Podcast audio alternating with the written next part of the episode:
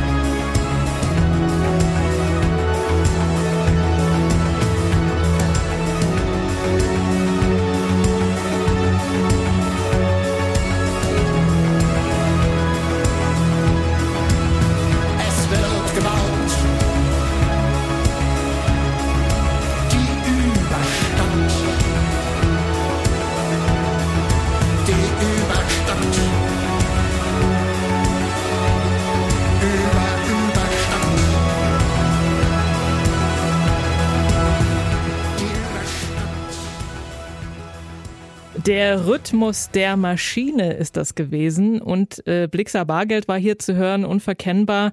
Der ist auch, finde ich, also auf jeden Fall einer, der den Rhythmus der Maschine, so dieses sehr eben industrielle irgendwie gut rüberbringen kann. Da haben sie sich schon den richtigen gesucht. Und es hat mich, also gerade der Song hat mich auf jeden Fall total an Metropolis, also an diesen Stummfilm erinnert, wo die Maschine ja über alles herrscht. Das Album ist in drei Akte aufgeteilt und das hört man auch, wenn man sich das eben so durchhört. Ähm, die Stücke sind zum Teil sehr symphonisch, so ein bisschen Filmmusikmäßig und im mittleren Teil kommen dann die, ich sag mal, eher poppigeren Nummern, wie zum Beispiel People Let's Dance, den hatten wir ja auch vorgestellt. Ähm, und dann am Ende das dreiteilige Lichtspiel ist alles sehr opulent arrangiert, da wird also richtig geklotzt. Die Platte fängt diese, das hat man ja auch gerade in diesem Song gehört, diese sehr kühle und irgendwie menschenfeindliche Atmosphäre ein. Und ich finde, das passt ganz gut zu Berlin. Wie hat dir die Platte gefallen, Yannick? Ähm, ich fand's auch wirklich interessant. Ich bin auch ein Fan eigentlich von so Konzeptalben, wenn sie gut gemacht sind. Und ich habe auch gerade erst ähm, von Alfred Döblin äh, so dieses äh, Buch Berlin Alexanderplatz, so sein bekanntestes Werk, wo es auch äh, um ja so das Berlin der 20er Jahre Hm. geht, äh, gelesen und fand es jetzt ähm, sehr spannend, wie auch so der Blick von außen, irgendwie aus Großbritannien, auf die Hauptstadt und wie das so musikalisch verarbeitet wird, alles. Und ähm, ja, ich fand, dass schon so viele, viele Aspekte man schon wirklich gut getroffen hat, so viele verschiedene, es fängt so an mit die Stadt als Sumpf, in der man irgendwie so untergehen kann, in der Masse und äh, dann aber auch so die Stadt äh, als Licht, was so voller Leben ist, was ja auch so an diese Illumination und Metropolis irgendwie anspielt. Dann natürlich diese mechanischen Industrial Sounds mit Blixer Bargeld. Ähm, ja, ich fand es voll interessant. Auch so die Kollaborationen irgendwie sehr spannend, auch dass es so vielseitige Hm. Künstler und Künstlerinnen waren, dass man ja Blixer Bargeld hat, aber dann auch Andrea Casablanca, also diese ähm, Indie-Musikerin von Gör, was ich auch einen coolen Song fand, Blue Heaven, wo dann auch so Marlene Dietrich zitiert wurde und man ja so viele, viele Aspekte aus Berlin und Berlins Geschichte mit so reingenommen hat und ähm, fand ich ein gelungenes Konzeptalbum auf alle Fälle. Ich fand es interessant, dass es nicht so dem, soundmäßig nicht so dem Klischeebild, was wir so, oder was ich vielleicht von Berlin habe, entsprochen hat, weil es alles so sehr wuchtig und pompös und symphonisch war und so hell. Was ist denn dein Klischee-Sound? Ne, ich habe gar nicht so die Verbindung zu Berlin, aber es ist eher so roh und ein bisschen dreckig und ein bisschen nicht so pompös auf alle Fälle, Hm. wäre so meine Vorstellung. Aber du meintest ja auch, dass so dieses kühle, distanzierte rüberkommt und das, das fand ich schon auch. Also hat ja sehr viele Aspekte, so eine Großstadt. Vom Großstadt-Sound zum ländlich-idyllischen Klang und zwar mit Sufjan Stevens und Angelo de Augustin und ihrem gemeinsamen Album A Beginner's Mind. Und ich habe mich ja gleich gefragt, hat das was mit dieser Idee aus der äh, Zen-Philosophie zu tun? Da geht es ja darum, dass man das Leben und jeden Moment ohne Erwartungen und vorgefertigte Ansichten dem also begegnet eben wie ein Anfänger und nicht wie jemand, der sich schon auskennt. Ähm, also zumindest haben sie laut Pressetext ohne vorgefasste Meinung sind sie an dieses ähm, an das Songschreiben gegangen und haben nach unwahrscheinlicher Inspiration gesucht. Und das haben sie dann gemacht, indem sie sehr viele Filme geschaut haben. Finde ich jetzt nicht so krass abwegig, aber okay. Ähm, zum Beispiel Night of the Living Dead und äh, The Wizard of Oz und noch ganz viele andere Filme. Davon haben sie sich dann eben zu Songs inspirieren lassen, wie zum Beispiel zu diesem hier, der heißt You Give Death a Bad Name.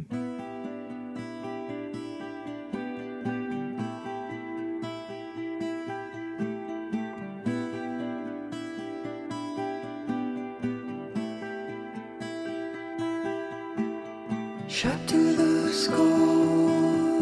or a strike to the brain. As you withdraw,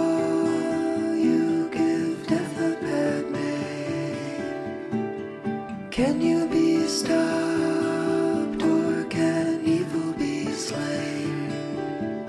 Is there something to be lost to surrender the pain?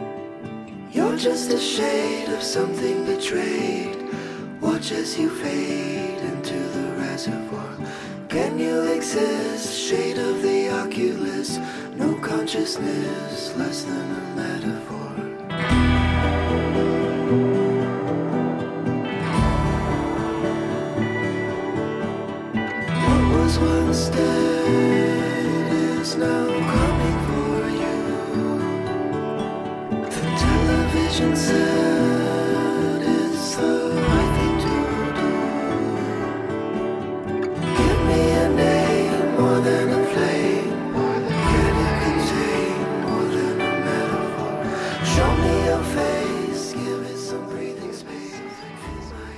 Give Death a Bad Name vom neuen Album von Sufjan Stevens und Angelo de Augustin, das heißt A Beginner's Mind. Und der Song ist, hat also nichts mit dem Bon Jovi Song You Give Love a Bad Name zu tun. Und wie gesagt, es geht um Filme, beziehungsweise waren Filme der Hintergrund, aber auf dem Album gibt es keine gesungenen Filmkritiken, sondern eher so philosophische Untersuchungen. Und hier haben die beiden vertont mit verträumtem Harmoniegesang und so ein bisschen reduzierter Vertonung. Ist alles sehr fluffig irgendwie. Und ähm, bei den Texten haben sie auch äh, sich abgewechselt und die Sätze des jeweils anderen beendet und solche Spielereien. Damit haben sie sich dann irgendwie bei Laune gehalten oder inspiriert vielmehr. Und manchmal ist es sehr schön, wie zum Beispiel bei diesem Song, finde ich sehr gelungen. Aber 14 Songs sind insgesamt auf der Platte und das hält mich nicht so ganz bei der Stange die ganze Zeit. Irgendwie ist es mir dann doch zu, also vom Arrangement her zu wattig und zu wolkig die ganze Zeit und dann höre ich schon gar nicht mehr auf die vielleicht interessanten Texte. Wie ging es Mhm. dir denn, Janik? Ja, das würde ich voll unterschreiben. Also erstmal ist mir auch dieses Konzept nicht so ganz aufgegangen. Ich habe ehrlich gesagt, äh, also es soll ja für jeden Song so einen Film als Vorbild gegeben haben oder als Referenz, aber ich habe ehrlich gesagt das Album durchgehört und mir war wirklich nicht klar, bei welchem Song jetzt welcher Film dahinter steht, wenn man jetzt nicht irgendwie den Titel, das vom Titel herleiten kann. Also soundmäßig habe ich das Konzept nicht so ganz gecheckt. Sonst fand ich aber schon ein sehr interessantes Album. Es hat mir so ein bisschen, fand ich so Kings of Convenience in sehr experimentierfreudig. Also so diese beiden Stimmen, die durch diese, ja fast schon Soundcollagen sich so gegenseitig ineinander verschränken und dann so melancholische Harmonien singen und so Falsett. Duette und ich fand es schon sehr, also sehr starker Gesang, sehr starke, eingängige, interessante Melodien. Ähm, aber ich hatte auch das, was du meintest, dass es wirklich so auf ganze Albumlänge irgendwann ich so ein bisschen müde geworden bin davon. Was auch an diesem Sound, glaube ich, lag, dass alles so sehr verwaschen ist und einfach auch ein bisschen zu überladen. Also man hat dann ja, das gipfelt ja manchmal echt in so total überladene Collagen und dafür, vielleicht liegt es auch ein bisschen an der Produktion, dass es einfach ein bisschen nicht so nicht so klar produziert ist, dass es dann einfach ein bisschen zu viel und zu verwaschen ist und der Sound einfach ein bisschen matschig wird und also ja, ich dann auch so ein bisschen müde geworden bin, so auf Albumlänge. Da driftet man dann ab. Also man beschäftigt sich dann gedanklich mit anderen Sachen, meine Ja, man könnte zum Beispiel einen Film schauen noch nebenbei, Genau. das würde Night of the Living Dead vielleicht. das würde funktionieren, denke ich. Holy Hive ist ein Duo und das besteht aus Sänger und Gitarrist Paul Spring und dem Schlagzeuger Homer Steinweiss. Spring hat bislang unter seinem eigenen Namen einige so folkige Gitarrenalben veröffentlicht und Steinweiss hat schon zum Beispiel für Adele, Lady Gaga oder Bruno Mars Schlagzeug gespielt. Vor zehn Jahren haben sie sich kennengelernt und dann hat Steinweiss erstmal die Platten von Spring produziert und irgendwann haben sie dann auch gemeinsam Musik geschrieben und äh, angefangen zu jammen und daraus ist dann eben Holy Hive entstanden. Und zwar haben sie so eine ziemlich fluffige Mischung aus Soul und Folk gespielt. Letztes Jahr, 2020, ist das Debütalbum erschienen, das hieß Float Back to You und jetzt gibt's schon den Nachfolger, der heißt eben wie die Band Holy Hive.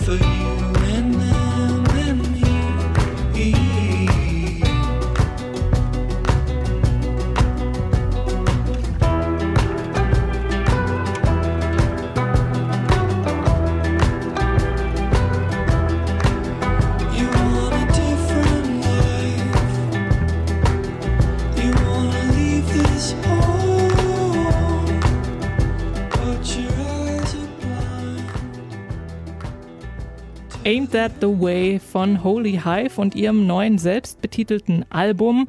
Und darauf, finde ich, hört man die Soul-Einflüsse schon sehr. Und ich denke, das liegt auch daran, dass Steinweiss, der war Gründungsmitglied von äh, The Dap Kings, bekannt aus Sharon Jones and The Dap Kings.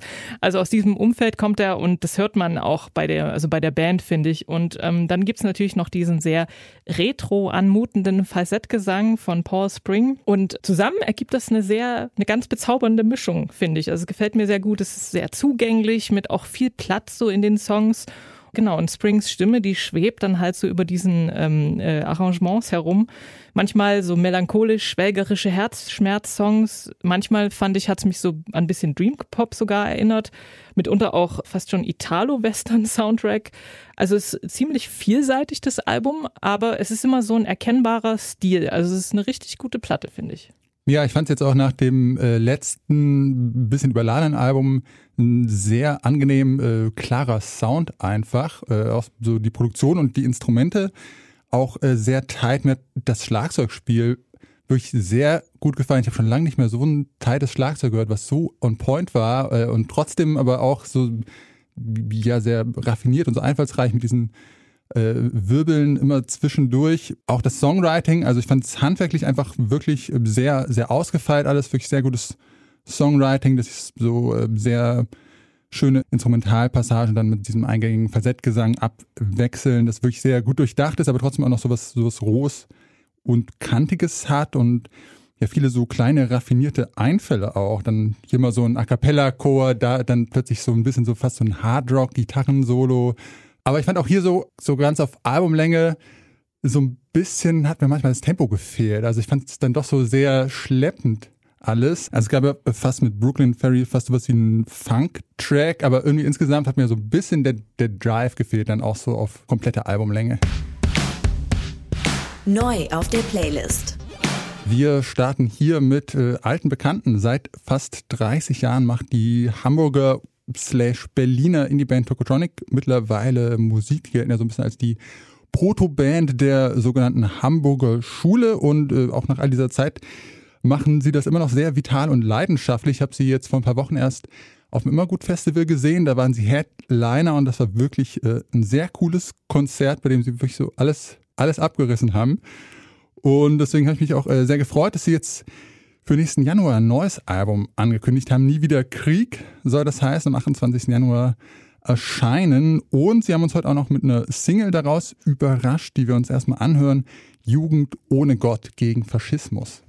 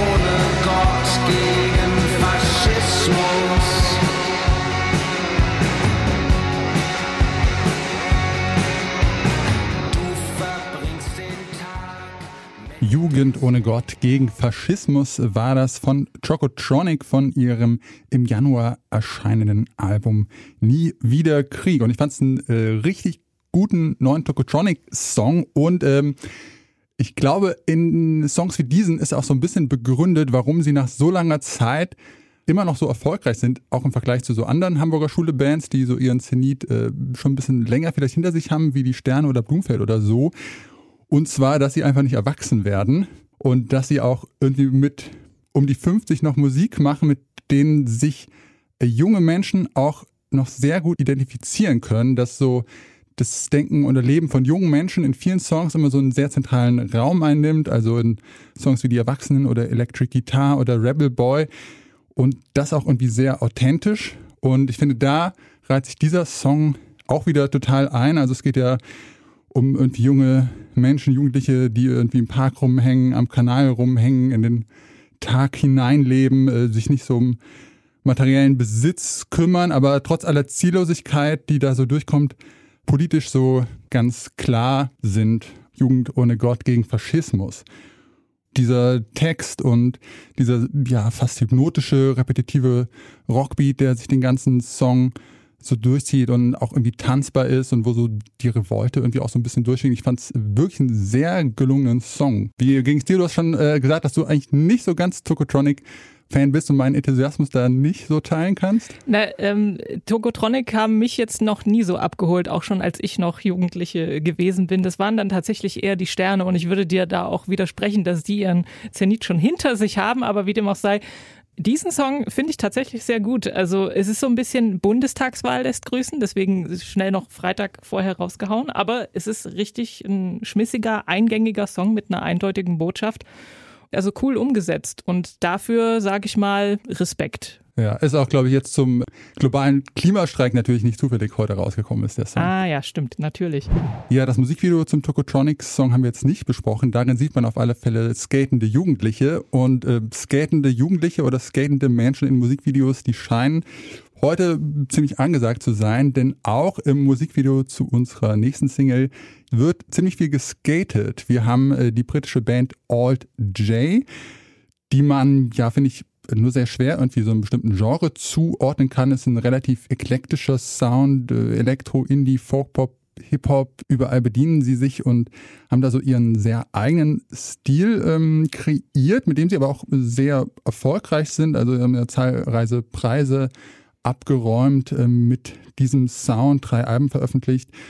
Und auch All J haben fürs nächste Jahr ein neues Album angekündigt. Äh, am 11. Februar soll das erscheinen. The Dream wird's heißen. Auch da gibt's schon mal eine Single draus zu hören. You and Me heißt die.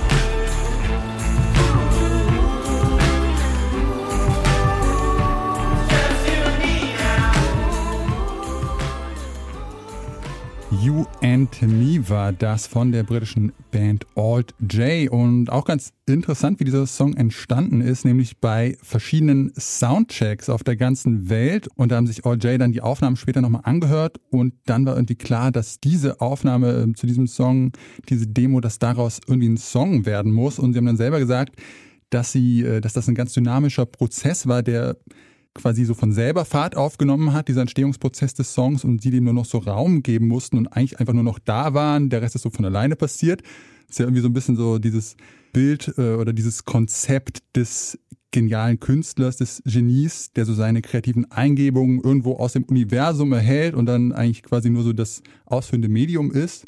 Ich finde aber, wenn sich irgendjemand als so Genie inszenieren darf, dann sind das Alt J, weil ich finde, es gibt wirklich wenige Bands, die so einen eigenen und einzigartigen Sound kreiert haben wie Alt J. Also ich fand, das hat man auch bei diesem Song wieder gehört, das ist einfach so dieser typische Alt J Elektro, Folk, Indie, äh, Experimental-Sound. Vielleicht nicht ganz so experimentierfreudig wie so andere Songs, aber ich fand es auch hier einen wirklich sehr gelungenen Song, so eine sehr tolle eingängige Grundmelodie, so ein sehr entspannter Rhythmus und dann wird damit aber natürlich so sehr Alt-J-typisch gespielt, dass dann irgendwelche Soundelemente dazukommen, irgendwo Elektro-Noise, sind die Klänge, da ein Piano, da eine Gitarrenlinie, da gibt's nochmal einen Break, also dass man mit so einem einfachen Grundmuster dann so doch so einen sehr interessanten Sound und Song kreiert, fand ich.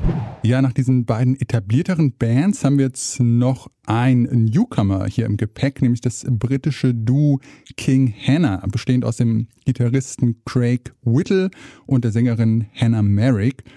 Die beiden haben sich kennengelernt, als Hannah Craig für einen Job in einer Bar einarbeiten sollte. Und ähm, ja, das finde ich klingt in ihrer Musik auch so ein bisschen durch, dass sie daher kommen, so dieses, diese ein bisschen schummrige Blues-Bar-Spelunken-Atmosphäre. Ähm, die finde ich äh, auf alle Fälle in dem Song, den wir gleich hören, schimmert die sehr durch. Äh, eine EP haben die beiden bisher veröffentlicht, Tell Me Your Mind and I'll Tell You Mine hieß die. Und auch hier ist jetzt ein Debütalbum angekündigt. So viel konkret, das weiß man da jetzt noch nicht. Aber eine erste Single gibt es auch hier schon mal, A Well-Made Woman.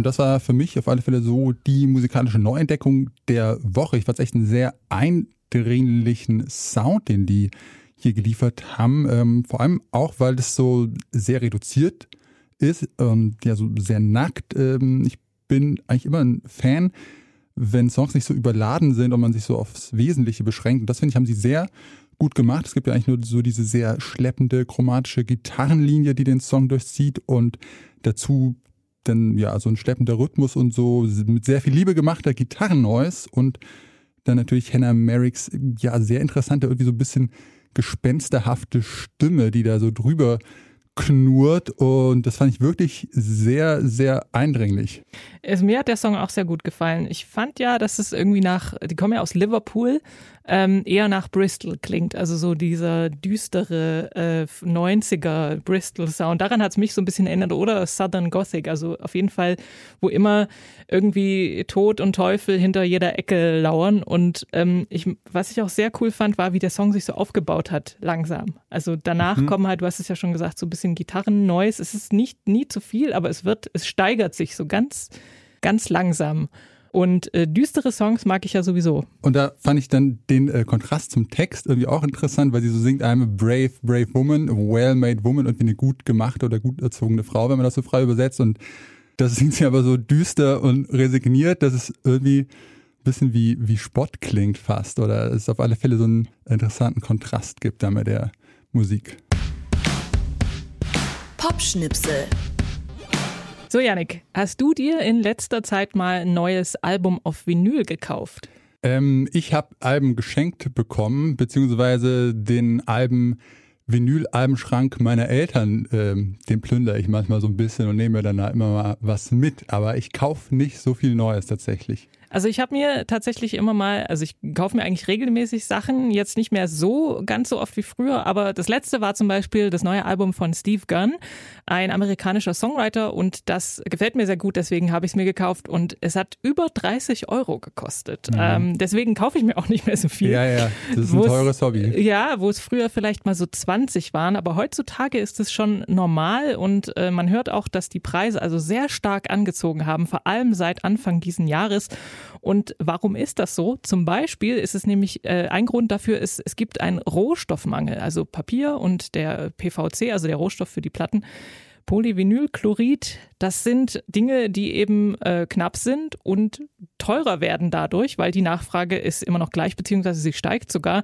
Denn auch viele Major-Label, die sich ja jahrelang gar nicht für Vinylveröffentlichungen interessiert haben, die sind in letzter Zeit eingestiegen und bringen ihre Releases eben auch auf Vinyl raus. Und dann gibt's eben solche sehr pompös ausgestatteten Dinge wie das neue, diese neuen Sachen von ABBA oder ein Album von Metallica, Bruce Springsteen und so weiter. Das wird heutzutage alles eben auch auf Vinyl veröffentlicht und die haben natürlich auch einen enormen Backkatalog. Alles, was damals in den 90ern nur auf CD rauskam, kann man heute noch schnell auf Vinyl raushauen. Also schnell soweit. Äh, Das kann man ja gar nicht mehr so nennen, denn die Presswerke, die es gibt, also die die tatsächlichen Schallplatten herstellen, die kommen gar nicht mehr hinterher mit bei dieser Nachfrage. Also die Majors haben dann eben auch noch den Vorteil, dass sie größere Stückzahlen bestellen können, natürlich, was dann für die Presswerke wiederum gut ist. Aber das hat zu so einem Verdrängungskampf geführt, wo eben die kleinen Indie-Labels und die Techno-Labels, äh, die jahrelang diese Presswerke sozusagen am Leben gehalten haben, die haben jetzt so ein bisschen das Nachsehen, weil die natürlich viel geringere Stückzahlen bestellen. Das hat, führt eben dazu, dass die Lieferzeiten sich verlängern und zum Teil bis zu zehn Monate sind, äh, was vorher vielleicht drei waren oder sowas. Die Kapazitäten sind ausgeschöpft, die Presswerke kommen nicht mehr hinterher und es geht wohl auch nicht so schnell, das äh, auszubauen. Das ist technisch durchaus eine Herausforderung. Und da das alles Mittelständler sind, geht es eben nicht von heute auf morgen. Es dauert eine Weile. Und Mirko Gläser von dem Label Uncle M, der hat es so beschrieben, das fand ich ganz lustig, äh, dass es sich langsam anfühlt, wie wenn man damals in der DDR einen Trabi bestellt hat, äh, auf den man ja auch so fünf oder auch 15 Jahre gewartet hat.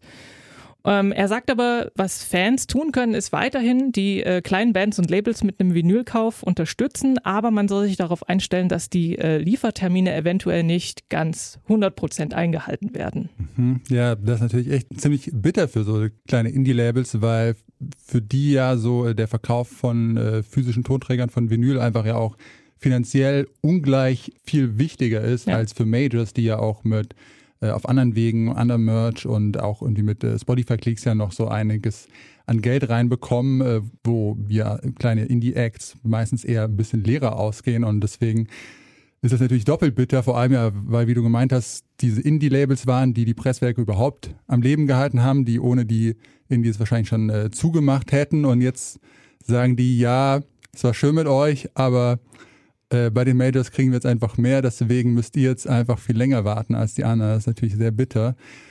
Ja, hoffen wir, dass äh, der Engpass sich irgendwie ausgleicht. Weiß auch nicht, also was man da, was da passieren muss, dass irgendwie es mehr Material gibt, mehr Presswerke. Ja, also ich glaube, der Materialmangel, wenn der äh, beseitigt werden würde, das wäre schon eine gute, ein guter Schritt auf jeden Fall. Aber ich habe mich dann gefragt, kann man Platten eigentlich recyceln? Also kann man jetzt aus alten neue herstellen? Ich habe keine Ahnung. Also das müsste ja ungefähr die gleichen Eigenschaften haben.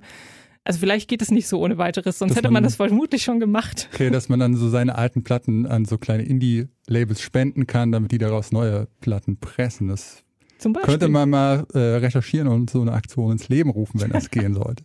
Ähm, garantiert nicht recycelte, sondern brandneue Musik stellen wir hier jede Woche vor in diesem Podcast. Der heißt Keine Angst vor Hits. Den kann man auch abonnieren, überall wo es Podcasts gibt. Und die gleichnamige Playlist, die gibt's bei Spotify. Damit verabschieden wir uns für diese Woche. Wir sind Janik Köhler, und Anke Behlert und wir wünschen euch einen Happy Music Friday. Angst vor Hits. Neue Musik bei Detektor FM.